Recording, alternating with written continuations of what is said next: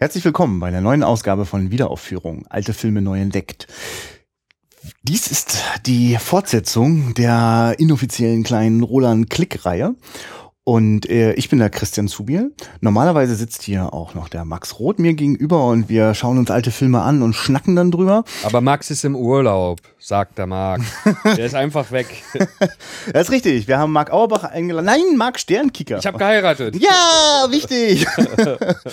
genau. Äh, selber äh, Filmemacher und Medienpädagoge, wenn man das mal so kurz ja. überschlägt. Und äh, wir haben noch den Max mit eingeladen. Der sich ganz doll auf den nächsten Roland Klick freut. Ich habe mich äh, in Jimmy Orpheus letztes Mal verknallt und äh, freue mich jetzt ganz doll auf den Langfilm. Ich bin mhm. aufgeregt. Das ist richtig, genau. Max Duschinski selber auch äh, Filmemacher sozusagen, sitzen hier so ein bisschen äh, zweieinhalb Generationen äh, Filmemacher in Rostock hier rum. Äh, keiner hat es hier so richtig äh, zu den ganz großen Nummern gebracht. Max kann's noch schaffen, Max kann's noch schaffen. Das ist unsere große Hoffnung. Max, Max. Ach, mein Zug ist jetzt auch schon abgefallen, Christian. nee, aus meiner Perspektive nicht. Okay. Und ich gut. bin der Älteste. Okay, gut. Der Weise, der Dorfälteste. Genau. genau. Macht Musikvideos, äh, verdient dabei kein Geld. Naja, super. Genau. ähm, wir äh, steigen jetzt wieder rein in die Filmografie von Roland Klick und wir haben äh, in der letzten Folge, in der, äh, also in der letzten Folge, wo es um Roland Klick ging, das war Folge 52, äh, da haben wir äh, äh, einen seiner ersten Kurzfilme, den Ludwig, gesehen und dann den ersten mittellangen Film. Also er durfte einen Kurzfilm machen, wollte heimlich einen Langfilm machen, rauskam der mittellange. Das kommt mir irgendwie auch bekannt vor. Ähm, jedenfalls, ein, äh, das war Jimmy Orpheus. Und jetzt hat er danach dann tatsächlich dann seinen ersten großen Spielfilm gemacht, Bübchen. Der ist auch eingeschlagen wie eine Bombe.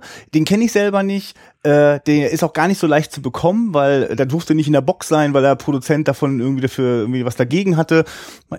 Ich, ich werde den rankriegen, wir werden ihn uns auf jeden Fall anschauen, der klingt hochspannend. Ähm, danach kam Deadlock. Und Deadlock ist immer so der Film, der immer genannt wird. Wenn einer schon mal von Roland Klick gehört hat, dann hat er auch von Deadlock gehört, dem Western mit Mario Adorf. Und ja, es ist so ein bisschen psychedelisch und krass und die Mucke von Cannes und oh, das klingt alles super. Äh, ehrlich gesagt habe ich ganz bewusst jetzt diesen Film noch nicht mit drinne, weil ich möchte erstmal so das, was mir selber noch nicht so bekannt war, wo ich so neugierig bin. Und ich mochte irgendwie auch, dass der Film, der danach, nach Deadlock kam, da heißt Supermarkt und das ist so Supermarkt. Hm. so ein Filmtitel, der hat äh, vor 20 Jahren dafür gesorgt, dass ich den garantiert nicht angucke. Und äh, heute bin ich total äh, neugierig und aufgeregt, weil wir haben schon Filme von Roland Klick gesehen, in denen der äh, ganz intensiv äh, in, in, in, in Lebensbedingungen äh, äh, hineingegangen ist und, und ganz authentisch gezeigt hat, ähm, äh, in denen eigentlich alles trostlos und furchtbar und nichts passiert und äh, wie er daraus Filmspannungen erzeugt, das finde ich sehr spannend. Und da bin ich jetzt neugierig, was da bei Supermarkt passiert. Ihr wisst noch nichts von dem Film, seid völlig ahnungslos. Wir schauen uns den Film an und für euch sind wir quasi in wenigen Sekunden schon wieder da. Bis gleich. mhm. Ich dachte, du singst jetzt eigentlich ein bisschen Marius, aber. ja, so, kann der rausschneiden. Ich hab den Text vergessen. Mhm. Warte. Du hast doch auch gesagt, Beamter wäre der richtige Job für mich. Und dass ich Gedichte schreibe, ja, das findest du lächerlich. Und jetzt lässt du mich nicht mal auf deinen Schoß. Weil du meinst, dafür bin ich schon zu groß. Hm. Der Marius Müller-Westernhagen. Früher hieß er Marius West oder Mario West und es äh, hat den Titelsong gesungen den wir gerade im Supermarkt gehört haben. Und Wirklich? Genau, man mag ihn gerade ah. die Augenbrauen hoch. Ja, yeah, ja, yeah. once up in a time. hat sich mal wieder, glaube ich, Roland Klick den Text ausgedacht und sich da einen coolen Typen geholt, der ihm das eingesungen hat. Und äh, Max hat rausgefunden offensichtlich, dass es äh, die die Musiknummer einfach nochmal genommen hat und nochmal ja, für Mutter. Deutschen. Für Mutter. Mutter hat eine sehr ähnliche oder sogar eine ja, ja. Melodie. Tja. Gute Nummer. Supermarkt. Äh, 1973 gedreht. Ähm, kurz zum Einordnen, wir haben ja 66 Jimmy Orpheus, den halblangen Film gesehen, dann haben wir noch nicht geschaut äh, aus dem Jahre 1970 Deadlock, ein der größten Hits, oder der große Hit von Roland Klick. Und äh, vor 1970 hat er noch gedreht, und das war sein allererster Langfilm, 1968 Bübchen. So, das nur einfach, um es nochmal einzuordnen. Jetzt sind wir direkt hingesprungen zu 73 Supermarkt und ich mag einfach die Querverbindung zu Jimmy Orpheus, weil auch hier gibt's wieder äh, äh, so, einen, so, einen, so, einen, so einen jungen Typen, der, der durch, durch die Nacht, nächtlichen Straßen von, von Hamburg irrt. Auch und mehr. äh, ich habe ihn jetzt auch gerade zum ersten Mal gesehen. Bei mir rattert das auch. Wir haben danach uns auch wieder ein äh, Interview-Schnipsel angeschaut. Roland Klick erzählt im Jahre 97 was zu seinen Filmen. Und wir werden die eine oder andere Info vielleicht auch mit einflechten hier. Ähm, ich, ich bin von Supermarkt richtig geflasht. Also äh, bin ich richtig so, wow. Äh, hm. Also deswegen kann auch gar nicht reden. ja, also ähm, ich denke oft darüber nach. Ich bin jetzt hier das vierte Mal dabei, dass es irgendwie schön wäre, auch mal so äh, mal einen Standpunkt zu vertreten, der jetzt nicht allgemeingültig ist, sondern auch kritisch einen Film zu hinterfragen, ihn auch möglicherweise überhaupt insgesamt in Frage zu stellen. Ja. Aber das gelingt mir leider auch bei Supermarkt nicht. Also, äh, ich, ich weiß, Marc, es tut mir leid. Also ich muss, muss dem wirklich, was ich dem sehr hoch anrechne, wir werden ja über verschiedene Sachen noch reden, ist diese totale Hingabe dieser Hauptfigur äh, gegenüber. Ähm, das heißt, wie in allen Filmen gibt es ein Schwarzbild, da steht noch kurz, welcher Verleih das ist, dann schneidet es in den Film und ich schneide auf die Hauptfigur. Das, das habe ich bei Ludwig so gesehen, das habe ich bei äh, Jimmy Orpheus so gesehen und hier auch. Wir schneiden dran und dann sind wir, kleben wir den an dem Arsch. Und wir kleben ihn äh, äh, bei all seinen Versuchen, äh, Anerkennung zu finden, äh, Liebe zu finden, Würde zu behalten oder zu finden. Die ganze Zeit sind wir dabei und, und gucken dem zu. Und das Milieu äh, scheint mir richtig zu sein. Alles, was Corona Klick so wichtig ist in dem Interview, was er so wortgewandt und so energetisch so darstellt, ist eben tatsächlich keine Nummer. Das macht er nicht nur, weil es geil klingt, wenn er so redet und weil es toll ist, sondern weil dem das scheinbar ein echtes Bedürfnis ist. Er sagt, Mir ist der, er sagt, ich will nur sagen, er sagt, er kann nicht lügen. Ja. Wenn es nicht wahrhaftig ist, dann kann er es gar nicht machen. Ne? Also nur, dass man das einordnen kann. Und das, das scheint so zu sein. Also er, er er erzählt äh, ja einfach, dass es gibt, äh, am Anfang sitzt unsere Hauptfigur äh, mit jemandem auf dem Polizeirevier. Und der jemand, der da kurz zu sehen ist, zwei, drei Minuten, das ist ein junger Mann, der tatsächlich bei äh, Roland Klick drei, dreieinhalb Jahre, fast vier Jahre in seiner Wohnung gelebt hat. Und während dieser mm, schwierigen Zeit auch ist ihm diese Story herangetragen worden. Er hatte dann das Gefühl, diesen Film machen zu müssen. Und das spüre ich und das macht diesen Film wirklich ganz schön gut. Das ist schon toll, das zu sehen, dass das stimmt. Das stimmt. Das ist natürlich toll, dass er sich so in die Karten gucken lässt. Ne? Mhm. Auch äh, Klick, darum ist das Interview so, so wertvoll in dieser American Journey von Scorsese erzählt er, gucken Sie mal, wie sich die Regisseure, Howard Hawks und all diese ganzen Leute, ne, die lassen sich nicht in die Karten gucken. Mhm. Da zeigt er so Interviewschnipsel, du kriegst von denen nichts mit. Ja. Alles geplant, ist ja. alles so. Die, die, die reden einfach nicht, ne. Ford ist, glaube ich, so ein Interview mit Ford, John Ford. Und ja, das ist alles, alle hatten Angst davor, dass, dass, dass, dass ihr Mythos kaputt äh, gemacht wird. Ja. Das ist ja, Klick ja irgendwie egal, hat ja auch lange keine Filme, weiß ich nicht. Ist ja. aber toll, dass er da so offen drüber redet. Das ist wirklich spannend. Ich will kurz einmal skizzieren, äh, wir haben einen äh, jungen Mann, äh, wir kriegen nicht mit, irgendwie keine Familie aus dem Heim, abgehauen, Scheiße gebaut und ähm, wir erleben den eigentlich, wie er so zwischen zwei Welten manchmal bewusst, manchmal gar nicht, hat er das gar nicht unter Kontrolle, hin und her geschmissen wird, nämlich die Welt äh, von äh, so einem total abgehalfterten Typen, der am Bahnhof rumhängt, äh, ihn mal überredet, komm, äh, lass uns mal hier so eine, so eine Stricherjungen-Nummer machen und dann rauben wir den Typen aus. Ähm, und wir haben einen Journalisten, der so ein bisschen so, das soziale Bewusstsein ist geweckt, ich muss mal jetzt was rausfinden so. Und äh, dann im Grunde genommen den Part übernimmt, den Roland Klick offenbar selber in seinem eigenen Leben mal hatte, ne? Groß rumposaunen, ich muss mal was tun. Und plötzlich steht da so ein Junge vor der Tür und ja, hier bin ich. Was machen wir jetzt so? Und äh, äh, äh dieser junge Mann ist dann einfach am, am gucken, also lernt auch verschiedene Welten kennen durch diese äh, äh, Stricherjungen-Nummer, gerät er auch noch quasi auch an eine dritte Welt noch, also so einen superreichen ähm, Homosexuellen, der ähm, äh, ja quasi den Stricherjungen mit nach Hause nehmen äh, nimmt und das geht alles ganz grausig aus. Jedenfalls ähm, erlebt er äh, sozusagen, wie, wie, da wo die Leute richtig reich sind, da wird's richtig traurig, da wird's richtig leer und hohl. Da wo die Leute große Sprüche und hier ist sozial wichtig, sind die ganz schnell überfordert. Und äh, der, der, der krasse Typ äh, vom Bahnhof, der kommt dann auch nur auf die Idee, ja, lass uns mal, äh, wenn die aus dem Supermarkt gerade die Geldkassette holen, lass uns die mal überfallen mit Maschinengewehren. Oh Scheiße. also der hat quasi, äh, also der, der hängt sich voll rein und damit richtig schön in die Scheiße. Das einfach nur als. Was ich, was ich, was ich wirklich sehr schön finde, ist, dass es eigentlich ähm, alles Figuren sind äh, um ihn herum, äh, die ihn mehr oder weniger ausnutzen für ihre Bedürfnisse. Ja, ja kommt in einer, äh, wir sind in einer vollkommen egoistischen Welt. Keiner interessiert sich für uns. Es beginnt mit dem Beamten am Anfang, dem Sozialarbeiter, der nur immer sagt, das kriegen wir hin, irgendwie so ganz blöde Sprüche sagt. Ne? Äh, also das fängt ja sogar so an, dass wir die ersten Informationen über unsere Hauptfigur dadurch kriegen, indem der äh, Polizeibeamte die Akte vorliest, aber einem falschen Jungen, indem er mitkriegt, ach, du bist ja gar nicht der Hansen. Wo ist denn der Hansen? Was ein ganz toller Einfall ist, mhm. weil der, der Polizei in dem Apparat ist das vollkommen egal, dass sind keine Individuen, sondern es gibt eine Akte, da gibt es kein Gesicht hinter. Das ist den Scheiß, das ist ja gar nicht, sehen alle gleich aus. Wo ist ein andere Langhaarige? Dann holen die den rein, ja hier, pass mal auf. Und dann wird das nochmal kurz vorgelesen und so weiter. Also wir kriegen die Information und das macht aber gleich den Apparat klar.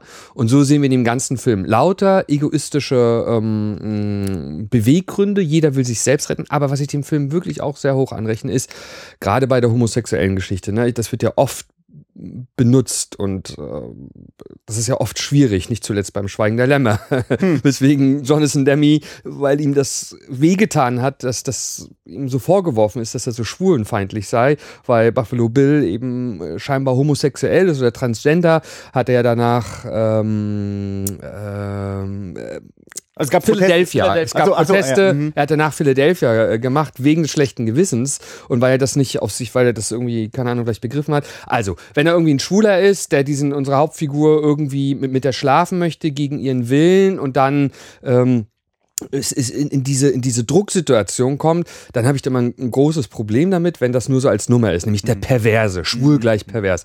Und dieser Film zeigt aber bei all den Leuten, sie sind alle irgendwie pervers. Sie sind eben irgendwie alle, ringen sie um Anerkennung, um Würde, sind unzufrieden mit ihrem Leben, sind einsam, haben gar keinen Halt, ob sie nun einen Job haben. Sie haben keinen Halt in dieser Gesellschaft ne? und verraten sich gegenseitig, trauen sich, misstrauen sich. Die Beziehung zwischen dem äh, groß rum posaunenden äh, Redakteur mhm. und seiner Frau, das ist doch keine gute Beziehung. Das, das ist doch nicht, das ist doch nicht, das ist doch nur Schein. Ja. So, und äh, da nimmt er alle Figuren echt. Alle, äh, durch die unser Junge dort wie so eine Odyssee reist, durch die ganzen verschiedenen Welten und alle haben, sind echte Figuren.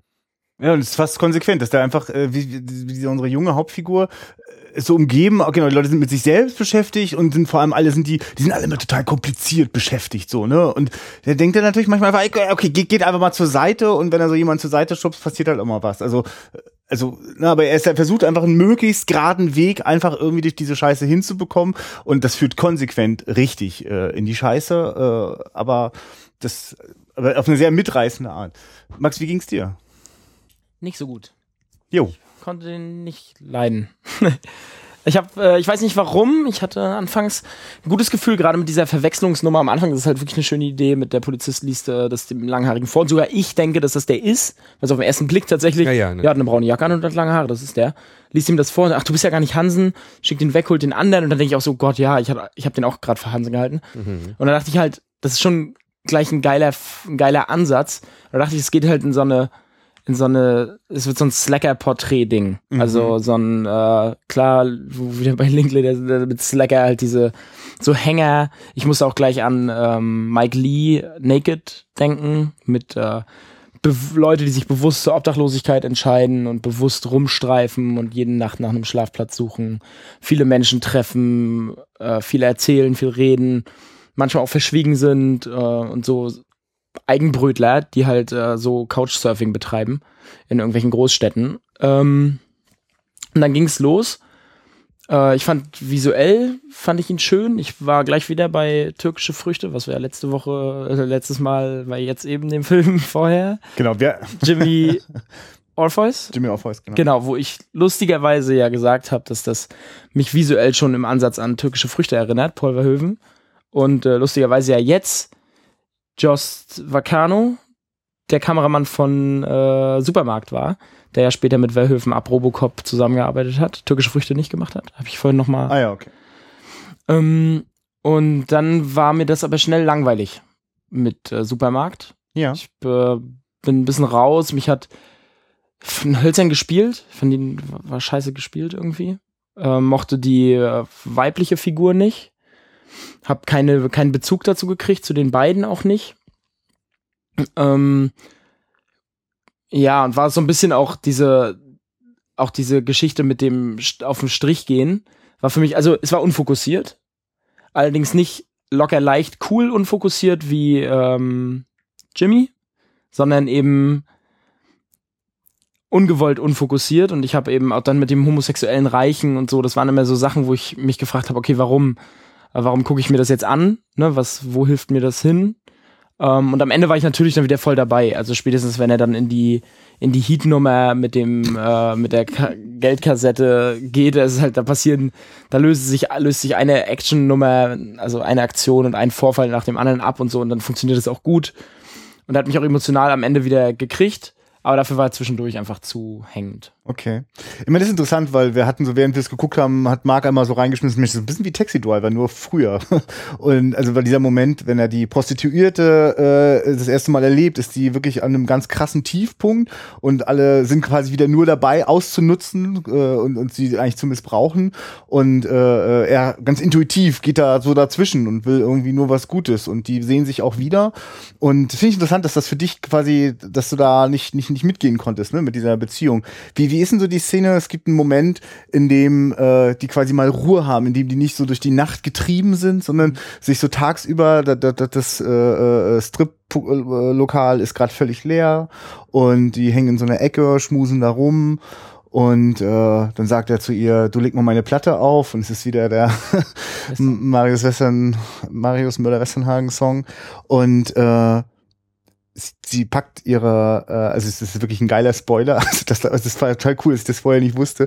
Also die ganze Zeit trägt die Prostituierte von Eva Mattes gespielt eine äh, blonde Perücke. Das wissen wir aber nicht. Die sieht irgendwie scheiße aus, und dann nimmt die das plötzlich rund, dann hat ihre dunklen, schönen Haare da drunter. Weil er noch ganz komplexer ist. Die Szene beginnt damit, dass sie miteinander schlafen wollen und er keinen hochkriegt. Also, oder äh, er sagt, er kann hier nicht, er hat Angst vor dem Macker. Ist doch gar kein Problem. Und dann mauern die sich immer an. Das finde ich total geil beobachtet, dieses, dass die Wendungen immer so schnell passieren, weil es eben für diese Leute irgendwie keinen Halt gibt und so weiter, weil sie immer schnell wieder, also sie sind eigentlich wieder immer an dem Punkt, wo sie ganz hilflos dastehen und haben in der Zwischenzeit gelernt zu sagen, halt die Fresse, du Fotze oder irgend sowas. Ne? Und die mauern sich ganz eklig kurz an, weil sie sagt, du bist kein richtiger Mann und er sagt, du bist eine Nutte und dann tut es ihm leid und er sagt, leg mal den Song auf. Und dieser Song steht für diese Sehnsucht auch wieder, ne, es ist ein englischer Titel, es ist die große Welt, es ist der Ausbruch. Das fand ich auch deswegen cool, weil er sagt, leg mal meinen Song auf und da hat sie die Platte schon aufgelegt. Also ja. es ist ja, ja. quasi, Das leg mal schön. Den Song auf und er hat Ja, auf noch nicht mal ja, gesagt, ja, ja. da fängt der Song schon an. Genau. Und er gehört zu ihm und sie macht das irgendwie gerne für ihn und dann tanzen sie und dann offenbart sie sich. Und dann zeigt sie ihre, ihre schwarzen Haare, was wirklich, das ist dann richtig, äh, wir reden gleich nochmal über dein, dein, dein Gefühl. Ich kann damit auch teilweise was anfangen. Und es gibt aber immer wieder Momente, 100%iger Treffer. Also wirklich, Kino. genau. Also wirklich diese ganze Szene, wie gerade mit dem Teil, den du noch beschrieben hast, also das ist, gehört mit zu den besten, was ich jemals in einem deutschen Kinofilm gesehen habe. Also so, so überzeugend finde ich das. Und äh, weil das ist auch wieder dieser Moment, wo in diesen, diesen harten Realismus die Poesie sich gnadenlos so Bann bricht und das und dann kreiselt halt die, die, die gut geführte, stabile Handkamera, äh, kreist um die herum und Boah, also vor allem den Moment alleine wäre schon großartig gewesen und dann hat das quasi noch, hat das, das resoniert ja sozusagen noch bis in die letzte oder in die vorletzte Szene hinein, wenn sie dann am Ende sogar den Verrat äh, durchzieht. Und auch wieder übrigens atemlos, au- außer atemmäßig. tatsächlich, ja? Ja, das ist ja auch, da verrät sie ihn ja auch am Ende.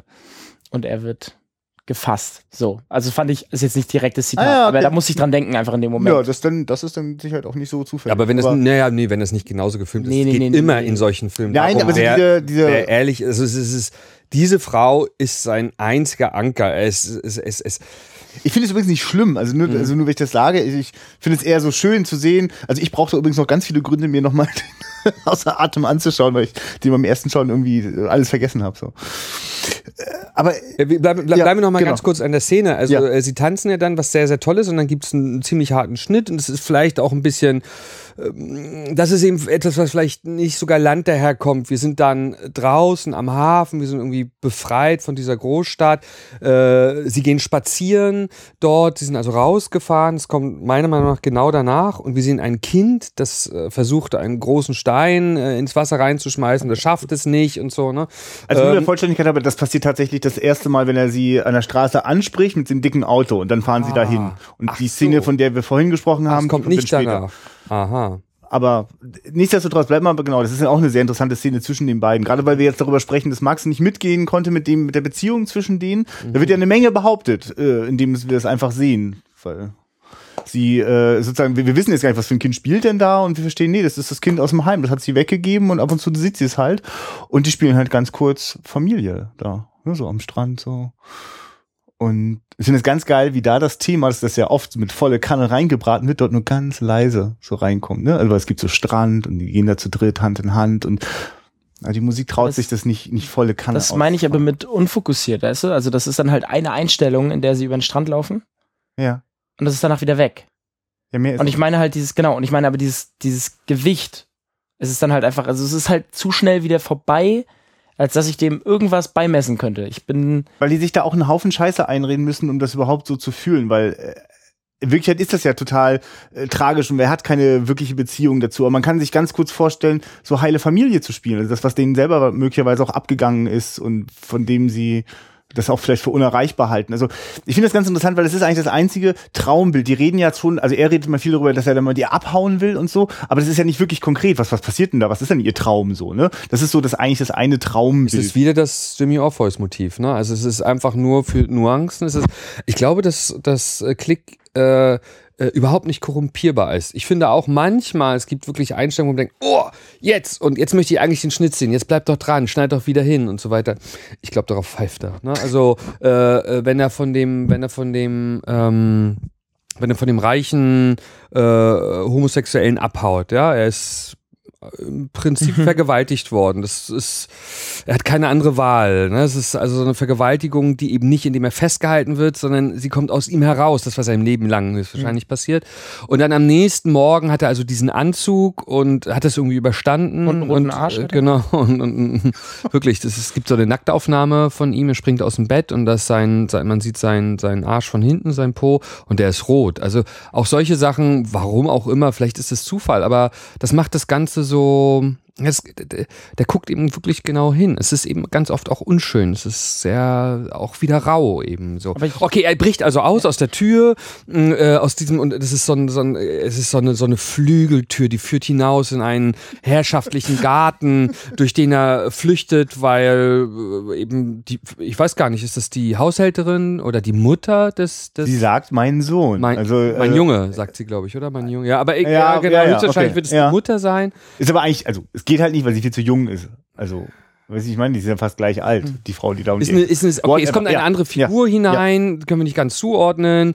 Äh, deswegen flüchtet er, er reißt diese Flügeltür auf, es ist Sonnenschein, wir sehen bis nach ganz hinten, wir sehen bis bis auf die Elbe, wir sehen Mhm. da irgendwie Wasser und er bricht da so aus und die Musik knallt voll rein und dann gucke ich aber noch 30 Sekunden auf das leere Bild, ne, und wie die dort rausgehen.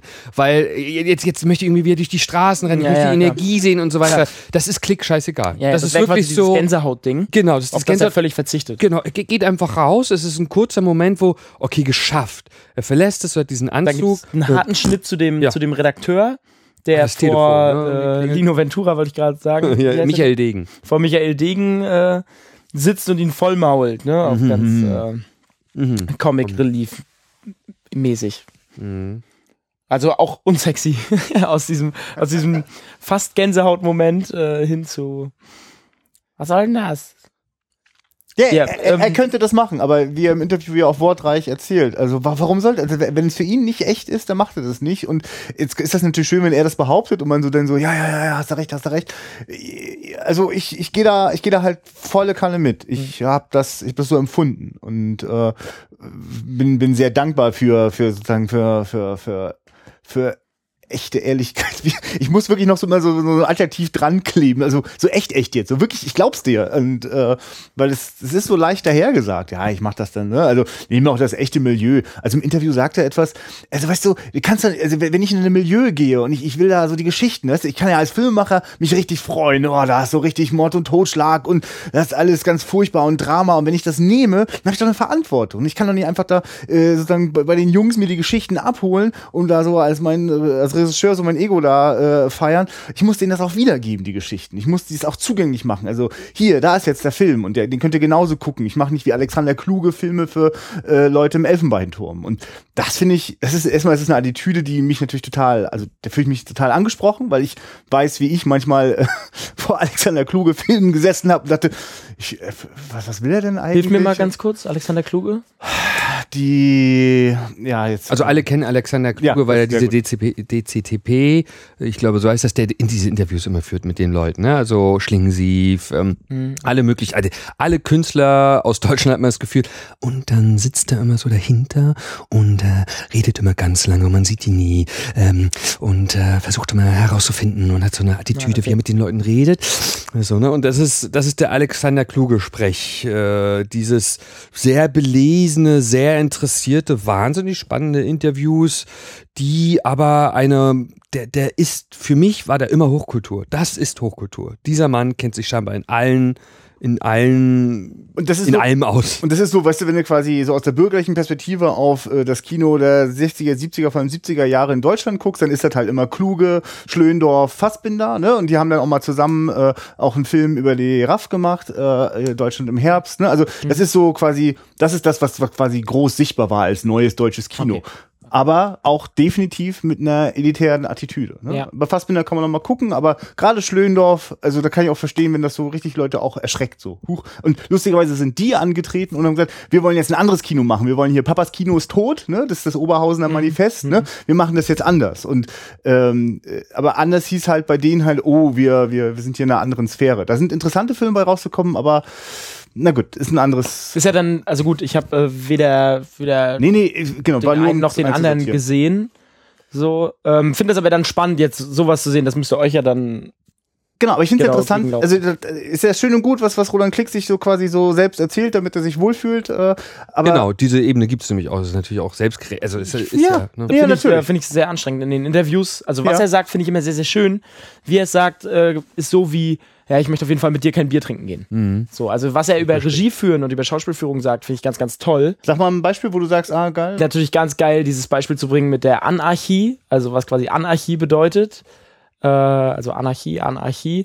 Äh, keine Herrschaft, ist das, was er sagt. Und das ist auch seine Art, Regie zu führen. Ne? Also sich quasi mehr einzufühlen und mehr entgegenzukommen, äh, als eben das Maul groß aufzureißen und äh, den großen König zu spielen am Set. Ähm, ist natürlich ein super Ansatz. Und da geht er auch noch ins Detail und das finde ich auch alles spannend. Wie er es erzählt mit der Sonnenbrille auf, geht mir ein bisschen auf den Keks. So, also das ist halt, da sind mir die Eier ein bisschen zu groß. Okay. Aber der ist eben auch ein Getriebener, ne? Alle Getriebene, der kann nur Filme machen, wenn er selbst getrieben ist, ne? Also jeder hat ja seine, seine Art, ich, ich weiß das von ähm, Herzogs passiver Aggressivität, ne? Äh, er macht immer ganz auf ruhig und so weiter, aber ich finde ihn unglaublich passiv-aggressiv und so finde ich Klick auch aggressiv in seiner Art. Aber das sind eben, ähm, ich kann mit solchen Menschen viel anfangen, weil ich auch ein aggressiver Mensch bin und weil ähm, dieses Tr Treiben und dieses, dieses unbedingte Wollten jetzt klar machen, nicht, also wie das nicht immer kommt, ne? Und, und das sich auch jetzt verständlich machen. Und du merkst, sobald es ein bisschen antickt, wenn der das Körper Feuer spricht, da ist, ne? Und er oder wieder, Das ist- äh, wie- da ist er ja nun fast wütend wieder vor, über, über, äh, über Dings äh, herzieht, über Kluge, ne? Ich muss sagen, ich Äh, bin, also- also, ich, ich kriege ja von Werner Herzog kriege ich absolutes Kotzen. So, da steht mir das bis zum Hals. Aber ich weiß genau, was du meinst, weil das, was da rausspricht, ist, Raus, ja auch, Max. ist ja auch Enthusiasmus. ja, äh, So. ein Extremer. Und ich krieg wirklich, ich habe bei. Äh, Keiner bei zieht so ein Filmen- scheiß Boot über, über diesen Berg. Also das ist, der ist wahnsinnig. Natürlich. So wahnsinnig Ja, ja, wie genau. Kinski, nur im Aber- Passiv. Aber so eine Sache wie, ich habe die Doku mit dem Bärentypen und so, ich krieg, Ja. äh, krieg ich Würgen, Alter. Da könnte ich Herzog äh, wirklich anspucken, wenn ich auf der Straße treffen würde. Ja, okay. Aber ähm, ich weiß, was du meinst, weil das dieser Enthusiasmus ist, dieser Wahnsinn. So, und der steckt ja in dem Typen, äh, in dem äh, Klick ja auch drin. Ja. So, Ich- ich finde ja das keine Frage. Total spannend, wenn du sagst, ne, mit dem trinke ich kein Bier, weil für mich ist das total der Posterboy, ne? Also ich denke immer, ja, ja, ja, ja, genau, genau, genau. Ja, also das ist zu Was meinst du mit Posterboy? Na, für mich. Also, Aushängeschild. So. Ja, nee, für mich, also Nicht, Poster, weil- also, also im Sinne von, ja, hier, äh, äh, ja, großartig, äh, feiert den Mann. Äh, Ach so, ah ja, okay. Mhm. der- Gibt ihm noch eine größere Bühne, so. Also ich finde dann ja eher, dann ja eher für die Filme, die er macht. Ne? Wenn wir jetzt noch mehr Filme gucken und ich die Ist alle. natürlich richtig, weil das ist am Ende, was übrig bleibt. Genau, Der Rest genau. ist Und da kann er sich das Interview halt auch in den Arsch stecken, wenn die Filme scheiße sind. Aber er sieht ja gut aus. Aber ganz kurz nochmal, ähm, geht ihr, interessiert euch diese Hauptfigur? Ich, ich- schön, dass du es sagst. Ich kann das wirklich gut verstehen, Max. Leicht fällt mir der Film nicht. Ich finde, es ist jetzt kein Film, der mich die ganze Zeit. Äh, ähm, das, ist- das, ist, äh, das ist so ein Bewertungsding. Ne? Es ist schwierig so. es Äh, gibt, es gibt eine, es gibt eine Art von. äh, Unterbrich mich ruhig, äh, Christian. Äh, Also, Ja, dann stopp. Na, okay, gut, dann steige ich jetzt aus hier. Du bist auch so aggressiv. ja, Mann, Alter. Ich hol Werner. Ich mache das eher so passiv, so. hm.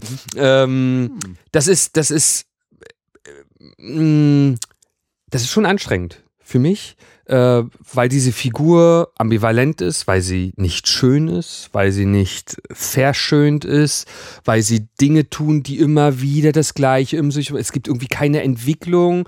Äh, äh, man sieht ihm immer zu, wenn die Scheiße ohne Stil, äh, der erlebt schreckliche Dinge.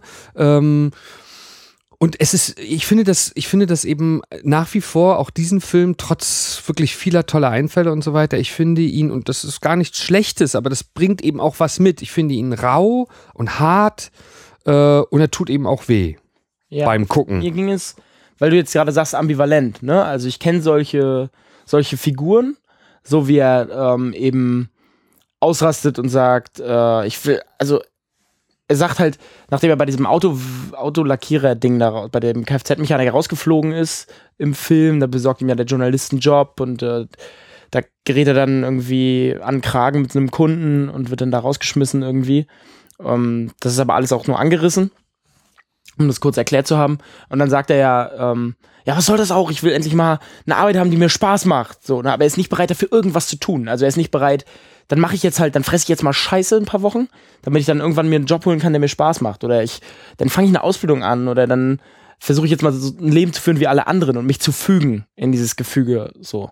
Und ähm, ich kenne solche Figuren aus anderen Filmen und ich kenne auch solche Menschen. So, ich kenne viele solche Menschen, die eben äh, die was wollen, aber nicht bereit sind, dafür irgendwas zu tun. Und das finde ich auch spannend. Aber das ist das Einzige, was mir an dieser Figur an Ambivalenz übrig bleibt. Ich finde, darüber hinaus passiert nicht sehr viel. So ging mir das. Also es ist sozusagen, es ist ein Hänger und es ist ein Neinsager, der sich sträubt. Aber ich, aber ich weiß quasi nicht, der schnackt, aber ich habe mir fehlt sozusagen das Der schnackt recht wenig. Also wir wissen davon, dass er irgendwie, er hat auf seiner Hand Jane.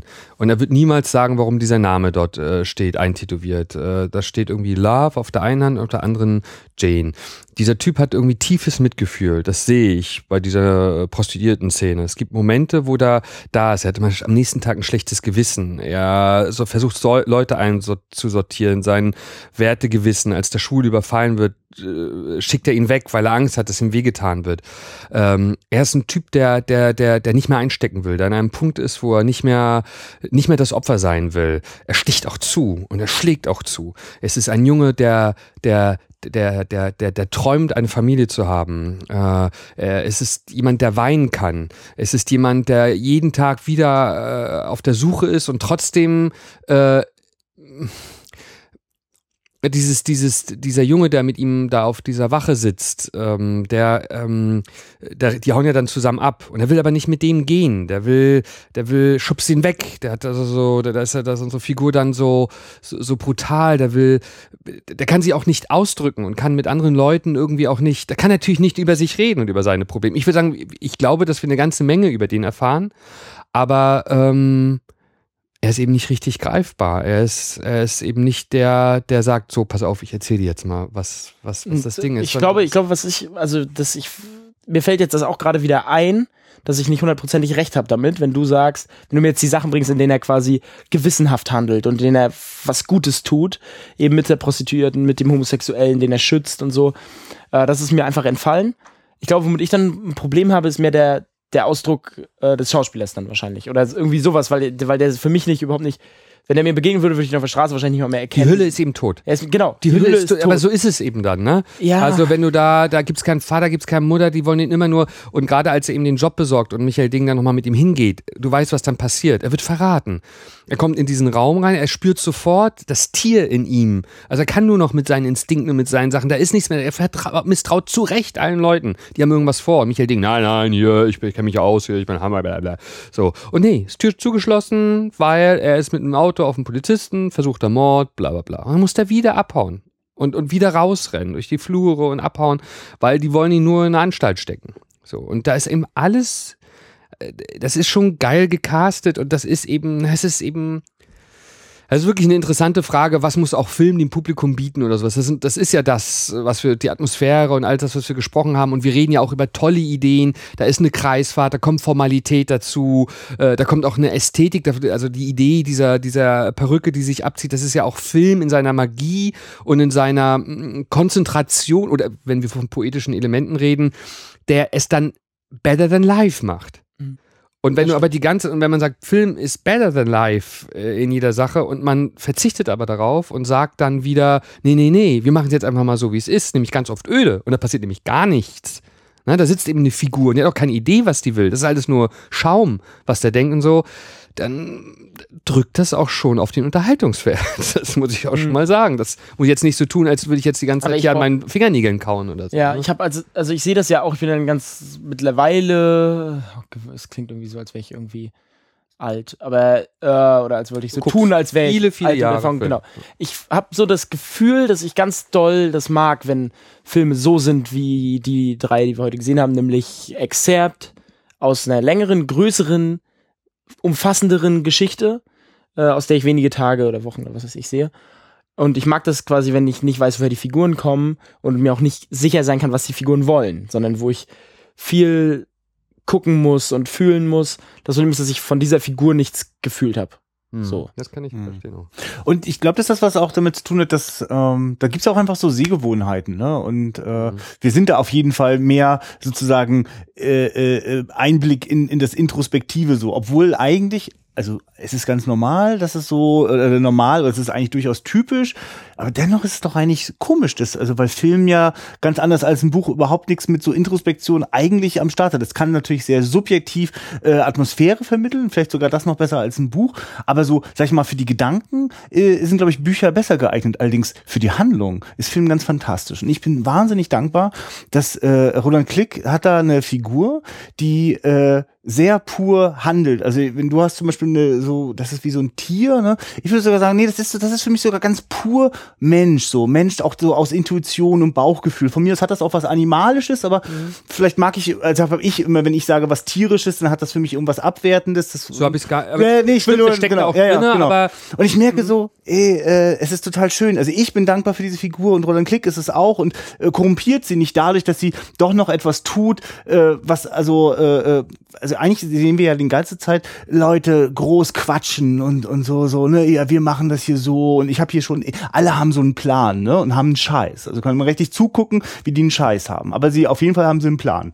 Und äh, er sitzt da dann manchmal wirklich genau quasi eigentlich passiv, aber auch eigentlich nur, weil da ist gar nichts. Also der, der, der würde reagieren äh, und der würde auch reden, äh, wenn da was wäre, aber da ist ja gar nichts. Also der, der, weil der, der, der also zum Beispiel, wenn der mit dem ähm, Journalisten ins Restaurant geht, ne, dann ist das einfach nur so ein, alle sind so, hab schön was gegessen, ja, die Insel, die ist toll, musst du mal gucken. Und es ist alles so ein, so ein oberflächlichen Blatt. Das kann da nichts anderes machen, als so da sitzen und also zieht, zieht Also eigentlich in gar kein Gesicht, weil da ist gerade gar nichts, was was ist so. Also es gibt eher so vielleicht so die Hoffnung, kommt da jetzt noch was? Ne? Also hast ja gesagt, du hast eine Idee. Und dann muss er halt auf ganz viele Arten, die immer wieder die gleiche Enttäuschung erleben. Nee, eine Idee haben die auch nicht, die quatschen nur viel. Und er quatscht halt nicht, sondern er handelt. Und wenn er da handelt, stehen ihm ständig die ganzen Quatscher im Weg.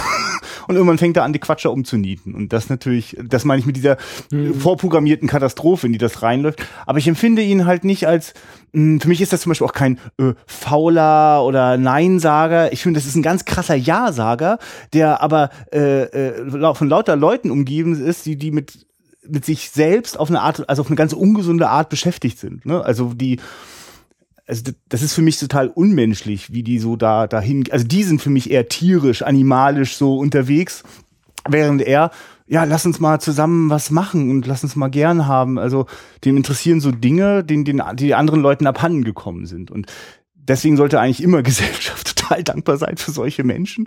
Und äh, deswegen mag ich, also das, das ist das, was mich dann so anspricht. Ne? Das ist so das, was ich auch mitgucke, während der Film so läuft. Ne? Dass ich da so, ein, so einen Jungen sehe, der einfach, äh, der handelt. Ne? Und äh, äh, man, wenn man genau hinguckt, sieht man, äh, ja, wie, wie, wie viel um ihn herum kaputt ist. Und es fällt aber auf ihn zurück, weil er ist der Typ, der am Ende die, die, den Abzug von der, von der Masch Maschinenpistole drückt. Ne? Also kann man ja sagen, ja, er ist der Mörder. Es ist ja so geil, er ist ja gleich von Anfang an der Mörder.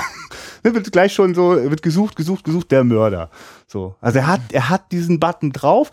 Man hätte ihn auch einen von den anderen langhaarigen Jungs gleich in der ersten Szene draufdrücken können, weil ich finde, das erzählt das nämlich auch. Es gibt ganz viele wie ihn, so, ne? Also das mhm. kommt noch dazu. Deswegen kam ich an diesen Slacker-Modus, ja, weißt, am Anfang. Und äh, die Schlussszene ist auch toll, das Schlussbild. Also, weil da sind auch ganz viele mit dem Koffer erstmal unterwegs, so, ne? Mhm. Ich dachte immer, dass da jetzt gleich irgendwie die Beamten irgendwie eingreifen oder so. Nee, sind ganz viele unterwegs. Ist auch irgendwie ein Tunnel ins Nirgendwo, aber erstaunlich optimistisch. Tolles, tolles letztes Bild.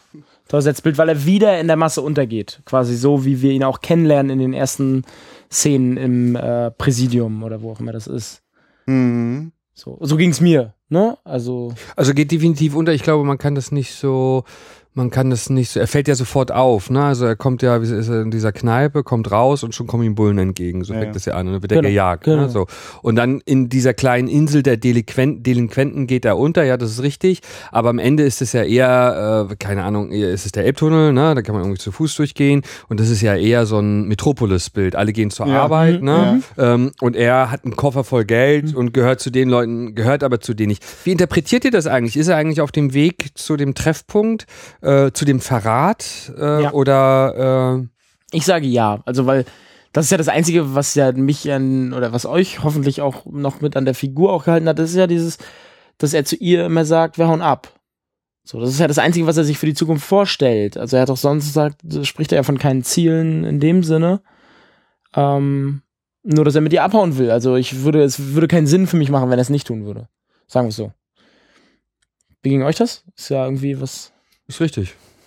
Aber ich, äh, dadurch, dass das so, dass das so, hm, äh, äh, es ist sehr offen. Das Bild ist, man kann viel hineininterpretieren, das ist auch ganz toll. Deswegen ist es ein tolles Schlussbild.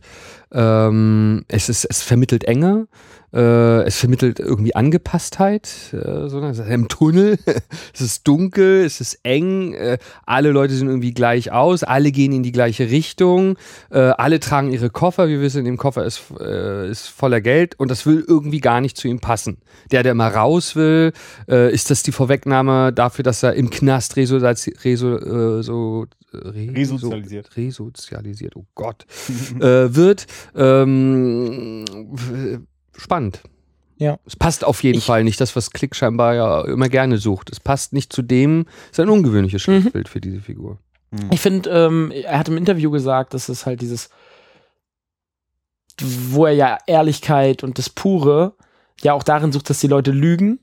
Er hat ja gesagt, dass es immer spannender ist, wenn eine, wenn du weißt, was eine Figur möchte, und sie etwas anderes aber sagt. Also äh, ich komme in den, ich komme hier rein und möchte gerne eine Banane essen und ich sage dann zu Marc, aber Marc, du sag mal, willst du nicht mal irgendwie gucken? Ich glaube im Badezimmer da ist irgendwas verschüttet gegangen oder irgendwas. Also das sorgt für einen Konflikt, ne? Also Kontrapunktion in dem, was die Figur denkt und dem, was sie sagt. Ähm, es, fällt euch das bei der Figur auf? Also jetzt außer wenn sie natürlich sagt zu dem Homosexuellen, ja, ich bleibe, oder äh, wenn sie dem anderen sagt, ja, ich helfe dir. Also fällt euch das sonst irgendwie auf? Weil ich finde, das hat mir dann gefehlt. Also fällt mir jetzt gerade ein, wo Roland Klick das in der äh, in dem Interview gesagt hat. Das, Na. weil du, du sagst ja zum Beispiel eine Figur, die handelt Ja. und die immer das Purste macht, nämlich sie will laufen, also läuft sie weg. Sie will das Auto klauen und weil das das erste ist, was ihr einfällt und sie klaut das Auto. Aber es ist immer ein Befreiungsschlag, weil vorher ist es, also so wie er quasi wie so ein Lämmchen äh, sich so mitziehen lässt äh, von den Journalisten zu der, zu dem, zu dem Amt, ne? Äh, also er muss sich ja, also, ja, okay, dann watschen wir da. Es war bestimmt nicht seine Idee. Und äh, in dem Moment, wo wir, okay, Alter, ich muss hier weg, dann haut er halt ab. Aber es ist halt, das ist ja das Zerstörerische auch. Dass er, also, wenn er, wenn er ein, also er will handeln äh, und, und äh, nimmt die Dinge auch ganz pur wahr, aber er versucht seinen Teil äh, irgendwie sich anzupassen. Er hat das Gefühl, alles um ihn herum ist falsch und ich persönlich finde, hat er ganz schön recht. deswegen meine ich mit, deswegen soll man dankbar sein für solche Menschen. Aber der äh, äh, versucht sich dann quasi dieses kleine Stückchen anzupassen, was aber eigentlich nur was unterdrückt und was dann so explosionsartig sich entlädt. Und deswegen, deswegen geht so viel kaputt dabei. Ähm, und also der, auch der Moment, wenn der mit ihm in der Bar sitzt, ist es eben auch so ein, okay, erzähl mal deinen Scheiß hier so, ne? Und erst wenn er es gar nicht mehr aushält, kann er dann quasi, also eigentlich fast jede Szene gucke ich so, oh, wann, wann platzt es dann irgendwie aus ihm heraus? Oder manchmal wünsche ich mir natürlich, okay, und jetzt lass mal so echte Liebe irgendwie passieren, aber ah, dann geht das doch nicht so richtig gut. Deswegen bin ich ja so glücklich in dem Moment, wenn die tanzen, weil das ist ganz kurz so, ganz kurz sind so, ist so der Mensch, mit dem er zu tun hat und er selbst, das passt ganz kurz mal so. Ganz kurz hat das so die gleiche Höhe und das ist schön. Und Hast du schön gesagt. Und das ist für mich die spannende Frage, ob das im Schlussbild, also hat er da, ich, warum ich gedacht habe, dass das, für mich sind das fast viele, ganz viele, die so eine ähnliche Reise gerade hinter sich haben wie er. Das war mein Gedanke, wobei das Bild eigentlich viel eher genau die Arbeiterstraße von, von, Könnte von auch- Fritz Langs Metropolis ist. Könnte So. auch bedeuten, dass die äh, Streifenpolizisten ihn gar nicht rausziehen können, weil da ganz viele langlaufen, die Genau, so alle ein bisschen Hauchrevolution. schwarz, ja, genau, so ein Hauch auch von, von dem, äh, okay, er geht unter in der Masse, das heißt, sie können ihn gar nicht fangen. Oder, Mhm. also, das meinst du ja mit Marc, mit, man kann ganz viel reininterpretieren. Das Mhm. kann so viel bedeuten. Ich, ich finde es stark. Ähm, genau, aber allgemein die letzte Viertelstunde, ich würde auch gerne, dass ihr nochmal redet über äh, die Heat-Nummer, also diesen Überfall, weil ich, weil da ging's, ging ja der Puls hoch. Da- Das, ich habe gesehen, Christian hat gleich die Beine an die, die Knie zur Brust gezogen und sich äh, Fingernägel knabbernd in die Ecke verdrückt. Und äh, das würde ich gerne mal in Worte gefasst haben. Ja, aber ich finde, da läuft das ganz hervorragend zusammen. Also ich finde interessant, dass du sagst, so die Heat-Nummer so, ne? Ich verstehe schon, was du meinst. das ist weil- das, das, ist das was Marc in dem Moment gesagt hat. Marc hat einfach in dem Moment gesagt, das ist ja wie Heat. Ah ja, okay. Deswegen verwende ich das jetzt. Ja, ja, also ich, also ich habe auf jeden Fall bei Heat auch dieses, dieses, äh, die- dieses Atemanhalten Spannung gehabt, ne? Dieses, oh, oh Gott, also man sieht so, wie es sich so entspinnt. Nur, ähm, Nur um das ganz kurz zu sagen, Ja. es geht um den Überfall Genau. bei Heat. Es geht darum, was die Heat-Nummer ausmacht. Es ist keine äh, Musik. Es hat eine, äh, einen unglaublichen Realismus. Also sämtliche handelnde äh, Figuren oder sagen wir von mir aus die, die, die Komparserie, die dort steht, macht einen unglaublich realistischen Eindruck. Man schaut sehr in die Tiefe. Die rennen dort auf der Straße rum. Das geht irgendwie mächtig schief und plötzlich müssen die in Autos und das hat sowas, boah, das hat eine Kraft und, und ein, ein dieses, dieser, dieser Fluchtinstinkt und dieses, das, Ja, es das, löst vor allen Dingen ein Vorfall den anderen ab und dann kommt da, Ja, ja, genau. kommt da ein Müllwagen und versperrt die Ausfahrt und sie können nicht mit ihrem Auto Dann haut rausfahren. das nicht hin und dann dieser Genau, dann Müllwagen, steigt dieses der eine von den beiden noch ein in den Müllwagen und will den wegfahren, schafft es nicht, lädt stattdessen den ganzen Müll ab, kommt wieder raus. Da müssen die raus und Auto kapern und das ist aber hinten der Kofferraum auf, ist voller Einkauf, weil die eben am Supermarkt sind und gerade einkaufen. Da müssen die Leute dort weg mit Maschinengewehr Da gehalten werden. fahren die fast noch ein. Genau, also und das ist alles, alles so für, für da- dabei die bewegte Kamera drumherum, die in großen Kreisen da rumfährt, äh, also sehr eher durch langere, Einst äh, längere Einstellungen gewinnt statt durch kurze äh, Schnitte. Äh, und das macht, das meint, meinte ich eben mit der Heat-Nummer, also so eine, so eine so eine Kraft und eine Dynamik, die ich selten, selten gesehen habe. Dynamik ist. Äh, Und, und die hat da gerade, das hat auf jeden Fall äh, gut funktioniert. Nur, Aber, was wolltest du dazu sagen? nur zur Einordnung, das ist der Moment, in dem unsere Hauptfigur mit dem, äh, mit dem anderen Gangster zusammen eben den Supermarkt ausräumen will, um, um am nächsten Tag mit Monika, der Prostituierten, zusammen zu fliehen. Eh, also wenn jetzt, wenn du so geredet hast, Marc, habe ich so weiter drüber nachgedacht. Ich wollte eigentlich nur einwerfen, naja, für mich ist das einfach, da, da, dafür arbeitet auch der Film, dass, dass so ein Höhepunkt, dass ich auch wirklich so entladen kann, weil ich halt so, so stark mit den Figuren drin bin. Also ich meine, äh, was das noch für ein Vorspiel hat, bis die überhaupt den, den, den Überfall machen können. Ne? Also der, der andere hm. Typ, äh, der Ältere, der besäuft sich total, ist total durch und also eigentlich ist so ein total vorprogrammiert, das geht richtig nach hinten los äh, und es ist auch eine richtig beschissene Idee und ist auch überhaupt nicht gut vorbereitet. Die hauen sich eigentlich so gegenseitig die Hucke voll und das finde ich, das macht wirklich spannend.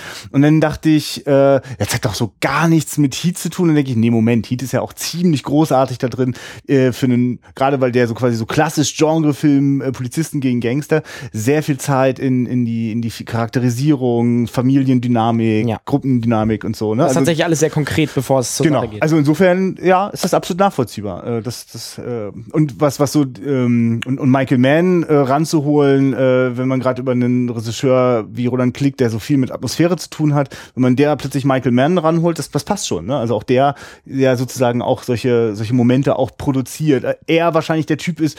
Ah, können wir es noch eine halbe Minute länger ziehen? Machen wir, ne?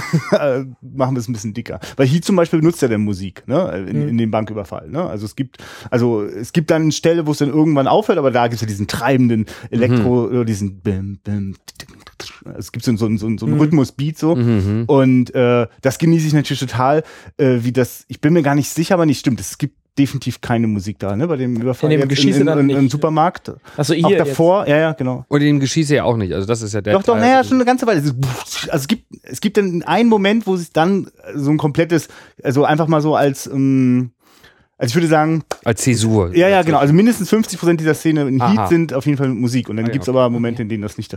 Aber äh, das Gefühl ist natürlich dieses, also da, natürlich habe ich so ein realistisches Gefühl. Die ich- Dynamik, die Komparserie, Und- das, was und Marc gesagt Auch hat. dieses Unübersichtliche, ne? ich kann in Ja. dem Moment wirklich nicht abschätzen, äh, weil es werden dann auch Passanten getroffen und äh, das ist ja immer das, ne? Wenn es aber so, gute das Unübersichtlichkeit, nicht durch Schnitt oder Nee, nee, durch, genau. Ja. Ich habe kein Gefühl mehr für den Raum, sondern dadurch, dass ich weiß nicht, wo die Ich Leute bin langlaufen. gerade dabei, mit ihnen zusammen Genau. auf der Flucht zu Ich sein. weiß nicht, es könnte jeden Moment ein Auto rausgefahren genau. kommen oder jemand über die Straße laufen oder ein Kinderwagen, was weiß ich. Und es ist halt keine Zeit für irgendwie Coolness oder so, sondern es ist wirklich so, "Oh, passt bloß auf und ah, jetzt ist schon daneben gegangen. So, ne? Und, Ja. Dann bauen die auch einen Unfall und äh, sind dann wieder zu Fuß unterwegs. Das ist schon geil. Also es löst echt sich gegenseitig ab. ja, Roland Klicks Supermarkt. Eine Tolle Idee auch.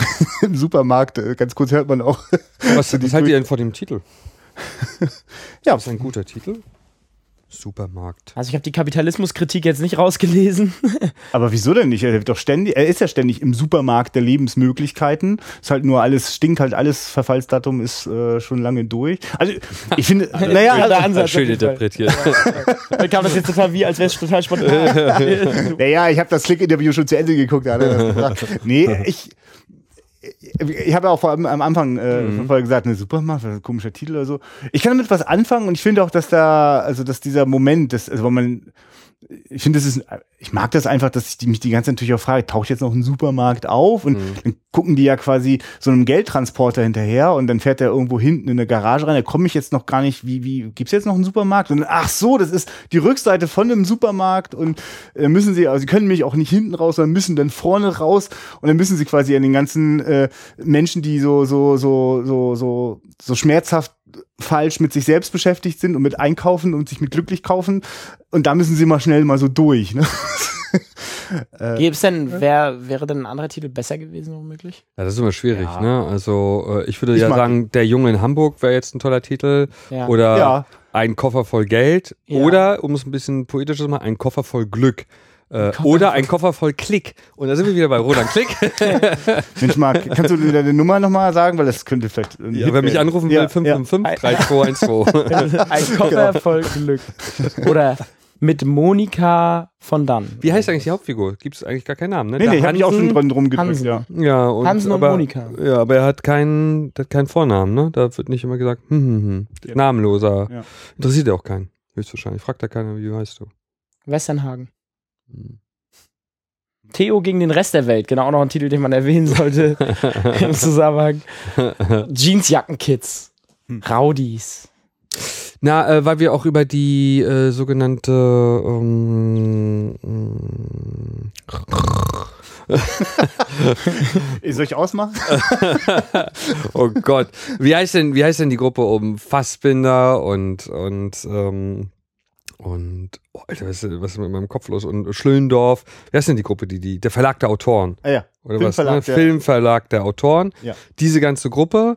Ähm, da sind ja auch sehr interessante, sehr unterschiedliche Arbeiten entstanden. Es gibt doch diesen, diesen interessanten Film Mordsee ist Nordsee. Mhm. Äh, nee, Nordsee ist Mordsee heißt er.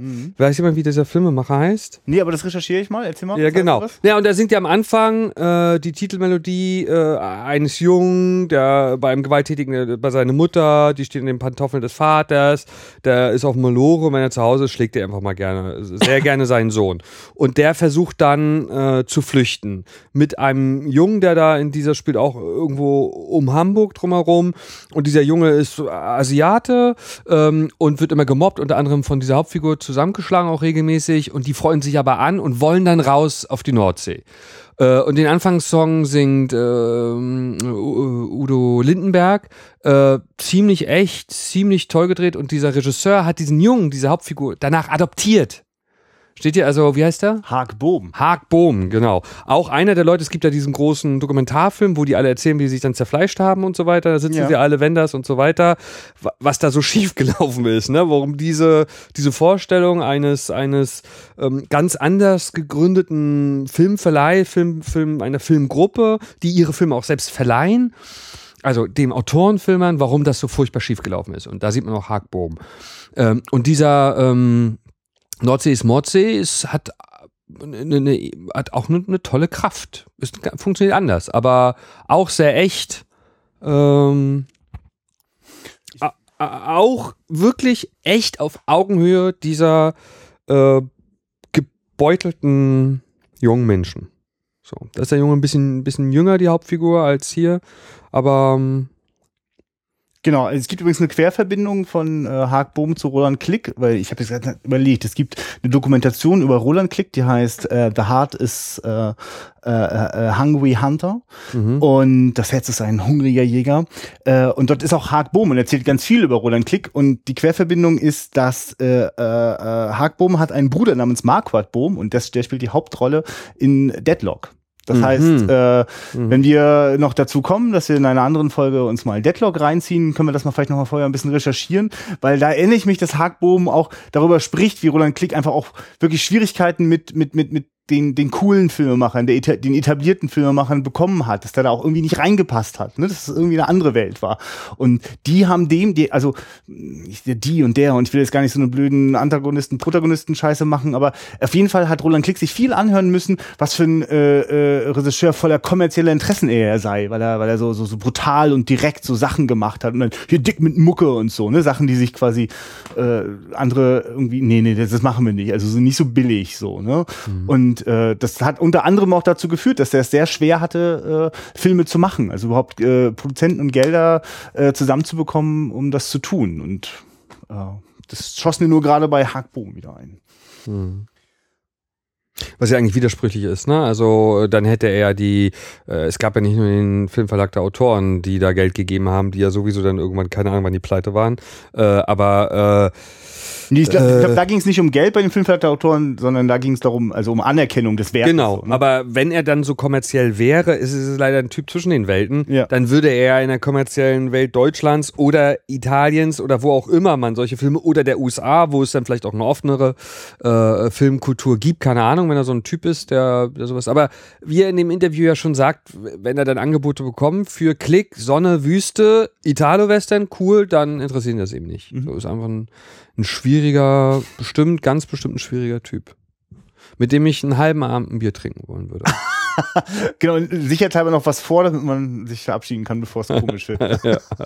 Du, Roland, vielleicht solltest du nicht noch, lass mal. Du kannst mir danach dann davon berichten, Marc. Ja. Ich kann an dem Abend nicht, das weiß ich schon. Ey, das war der Höhepunkt, ja, den ich so im halben Jahr geplant hatte. Das wäre dann hier, plötzlich sitzt hier Roland mit dabei. das wäre das wär toll. Großartig. Ja. Wieder Ach, das wäre dann wieder Roland toll, Klick. ne? Das, das wäre cool, ich würde es mir anhören auf jeden Fall. Aber ich kann da nicht. Okay. Nee, ich würde gerne, ey, wisst ihr, was ich gerne machen würde? Ganz kurz, ich muss das nochmal diesen Ja. Titel fallen lassen. Ich würde mit Roland Klick gerne, wirklich gerne zusammensitzen und türkische Früchte gucken. Mhm. Das würde mich mal interessieren. Weil das ja auch schonungslos ins Gesicht. Ich würde gerne mal mit euch zusammensitzen und zum Beispiel ähm, White Star gucken mit Dennis Hopper. Ähm, ich würde gerne mit euch sitzen und Bübchen gucken, ein Film, der die Leute richtig erschreckt hat, weil äh, es auch äh, Kinder töten Kinder und so weiter. Ja? Ähm, und natürlich Deadlock. Was hat's denn nun auf sich? Was ist der große kommerzielle Erfolg von Roland Klick? Äh, was steckt dahinter? Sehen wir uns noch mal dazu irgendwann? Definitiv. Ja, mal sehen. Ja. Ich weiß nicht. Na gut. Sehr Ja, gerne. Christian, vielen Dank. Nee, toll. Also, äh, das kann man nun wirklich sagen, das ist ja. nicht ausgedacht. Ich habe das erste Mal hier diesen Filmemacher kennengelernt. Wir haben uns äh, um 7 Uhr früh getroffen, jetzt ist es um 14 Uhr. äh, und vielen Dank für diesen tollen Einstieg in den Tag. Super. Ja, ich habe auf jeden Fall jetzt auch Bock, den Rest mir reinzuziehen davon. Und gerne mit euch zusammen. Also wenn wir uns in der Runde nochmal treffen können. Sonst guckt man es ja nicht. Ne? Also das ist ja das ist ja das, das, das, das Tolle von so einer Filmgruppe. Also ihr da draußen macht immer Filmgruppen, dann guckt man noch mal Filme, wo man denkt, äh, ich weiß nicht, äh, ich habe Angst davor. Es ist so schön, dass du das sagst, weil äh, Max äh, Roth und ich machen das immer wieder auch. Ach so, übrigens, guckt Filme. Also falls das jetzt irgendjemand noch nicht geschnallt hat, weil wir hier stundenlang über diesen Regisseur gerade gesprochen haben, also das, das, das macht einfach total Spaß, das zu entdecken. Und ich merke, wenn ich gerade nicht sofort verstehe, was ist denn nochmal die Querverbindung zwischen Haag Bohm und Roland Klick, dann denke ich, ja, Alter, ich habe auch wirklich keinen Plan. Ich lebe in diesem Land und ich habe keinen Plan von dieser Kinogeschichte. Also nicht wirklich. Also nicht, was wirklich über TV-Spielfilmwissen hinausgeht. Wo ich das Gefühl habe, dass in meiner Generation ganz viele Leute, ja, ja, Ja, hab hab früher ich auch mal- TV-Spielfilm gelesen. ja, ja, war ein Nachttipp, ne? oh, Flop des Tages war gar nicht so schlecht. Aber, aber ich, in dieser Welt bin ich groß geworden und es macht total Spaß, jetzt Sachen zu entdecken und dann entstehen ja die Querverbindungen. Und äh, das ist schön. Deswegen ähm, kommentiert gerne auf unserem Blog auf wiederführung.de, ähm, Facebook oder Twitter könnt ihr uns auch erreichen.